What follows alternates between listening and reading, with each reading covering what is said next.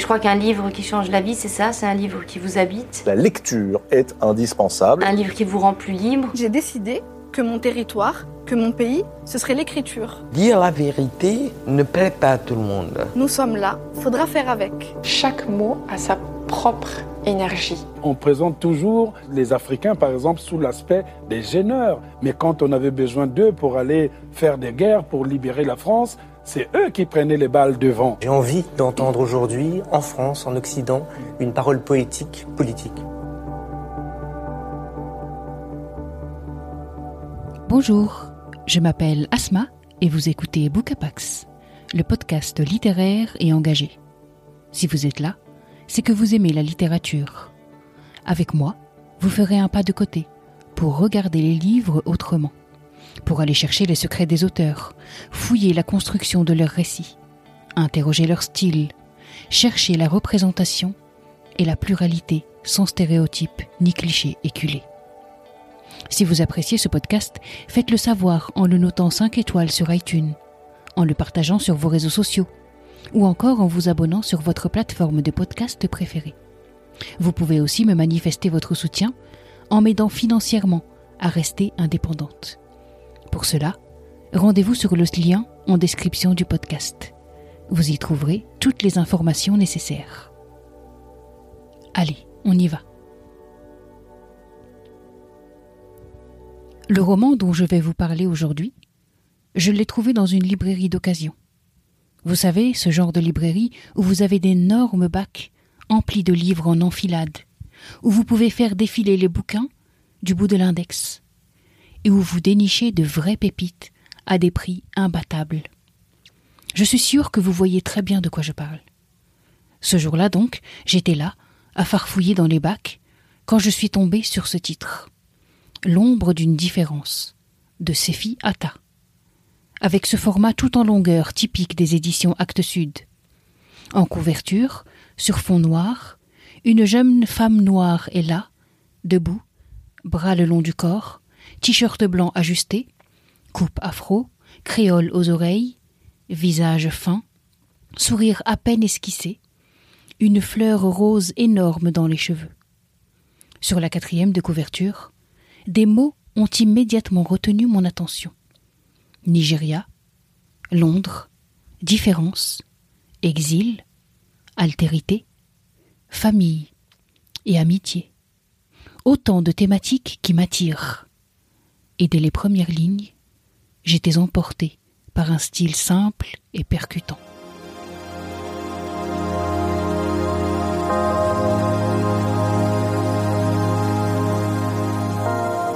Les plus réussies sont hypnotisantes.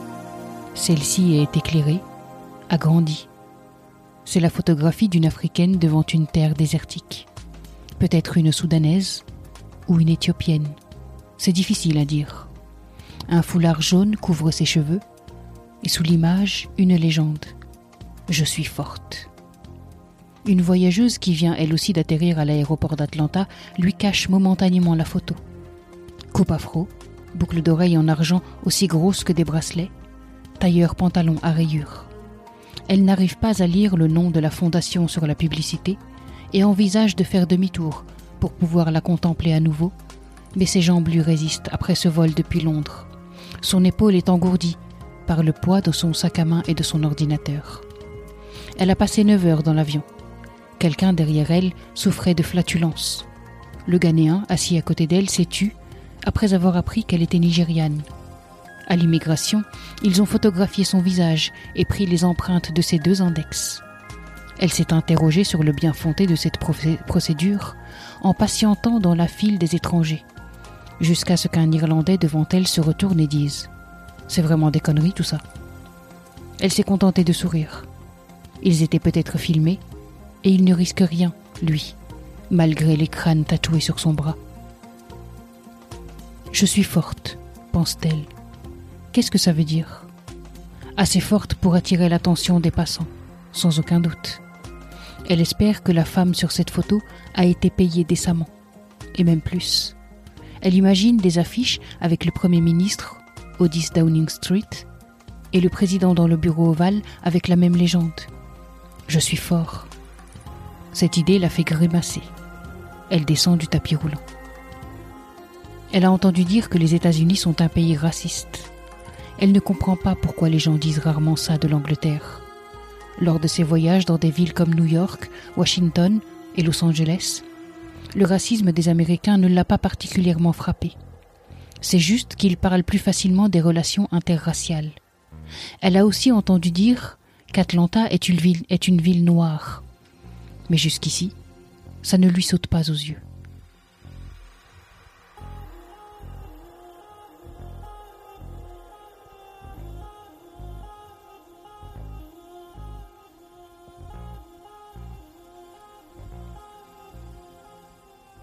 Avec cette héroïne, donc, je descends tout juste d'un avion en provenance de Londres. J'ai neuf heures de vol dans les pattes, la fatigue m'engourdit les membres, et soudain, une photographie très grand format me frappe et me fait réfléchir. Déjà, cet incipit dit beaucoup. Du ton donné au livre, des thématiques que je vais y retrouver, et de la femme qui en est l'héroïne, constamment ballottée entre deux mondes. Mais revenons à l'histoire de ce roman. C'est donc l'histoire de Deola, une jeune femme nigériane vivant et travaillant à Londres, et qui rentre au Nigeria dans le cadre d'une mission d'audit et de contrôle de l'aide humanitaire internationale. À Lagos, elle retrouve sa famille qui organise la cérémonie commémorant les cinq ans de décès de son père, et fait la rencontre d'un homme. Une rencontre qui peu à peu va la mener à réfléchir sur ses envies les plus profondes, sur ses peurs aussi, et à dépasser ses frustrations pour emprunter une voie nouvelle. Mais quel prix à payer pour l'indépendance d'une femme? C'est une des questions centrales de ce roman, qui met en avant une héroïne tenant dur comme fer à s'affranchir des contraintes sociales et familiales. Mais jusqu'où?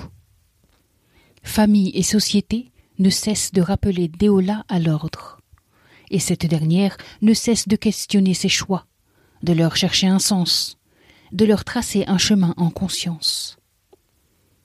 J'ai par ailleurs beaucoup aimé la finesse et la précision avec laquelle Sefiata traite du racisme et de l'ostracisme que subit son héroïne, alors installée à Londres.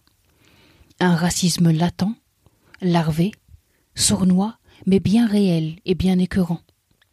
Ce sont ces paroles venimeuses, ces sous-entendus mielleux, ces demi-mots emplis d'arrière-pensée, que, que retranscrit très bien l'autrice. Son héroïne travaille dans un cabinet de conseil spécialisé dans l'audit des associations humanitaires. Et c'est l'occasion pour elle de s'interroger sur le bien fondé de l'humanitaire, justement, sur les conditions de développement du continent africain. Et son récit de poser la question. Pourquoi est-ce que l'Afrique est condamnée à l'aide humanitaire. Qu'apportent véritablement ces œuvres dites de charité?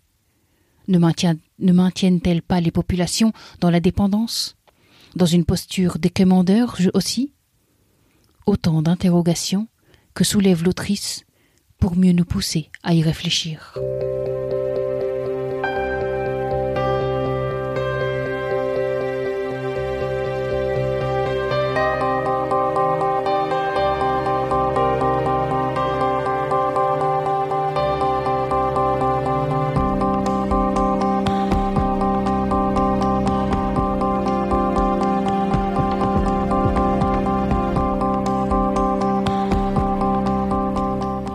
Fiata ne s'embarrasse ni de détours, ni d'enjolivements.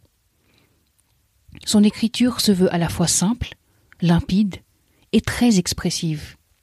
On rit aussi à la lecture de ce roman qui croque ses personnages et ses situations avec un humour piquant. L'autrice sait s'emparer de ces petits trucs qui font le ridicule de ses héros. Elle sait nous les amener avec un sarcasme chaque fois hilarant. Car on le sent tout au long de la lecture, Sefi Atta a minutieusement étudié ses personnages. Elle a offert une vraie complexité à ces différents profils, une vraie délicatesse aussi. Autant de soins mis dans le dessin de ces personnages et qui nous font d'autant plus accrocher à l'histoire, désireux de voir et d'entendre les réactions des uns et des autres. Cette même complexité, elle se retrouve également dans l'analyse que fait Sefi Atta de la société nigériane et du système social au Nigeria. Ce pays immensément riche, mais dévoré de l'intérieur par l'insécurité et par la corruption. C'est là le talent de cette autrice. Elle sait trouver le juste équilibre entre son fond social et politique, son histoire et la posture de ses personnages. Pourquoi j'ai tant aimé? Parce que c'est un roman dans lequel je me suis très aisément laissé couler. Je venais d'arriver au Maroc, le temps était absolument idéal, je me sentais soudain très éloigné de la grisaille et des tensions franco-françaises. J'ai ouvert ce bouquin et j'étais bien, juste bien, emporté par les mots de l'autrice, par sa musique affable, par son ton corrosif malgré tout. Et c'était exactement ce qu'il me fallait à ce moment-là. Voilà donc une autrice que je lirai à nouveau avec grand plaisir.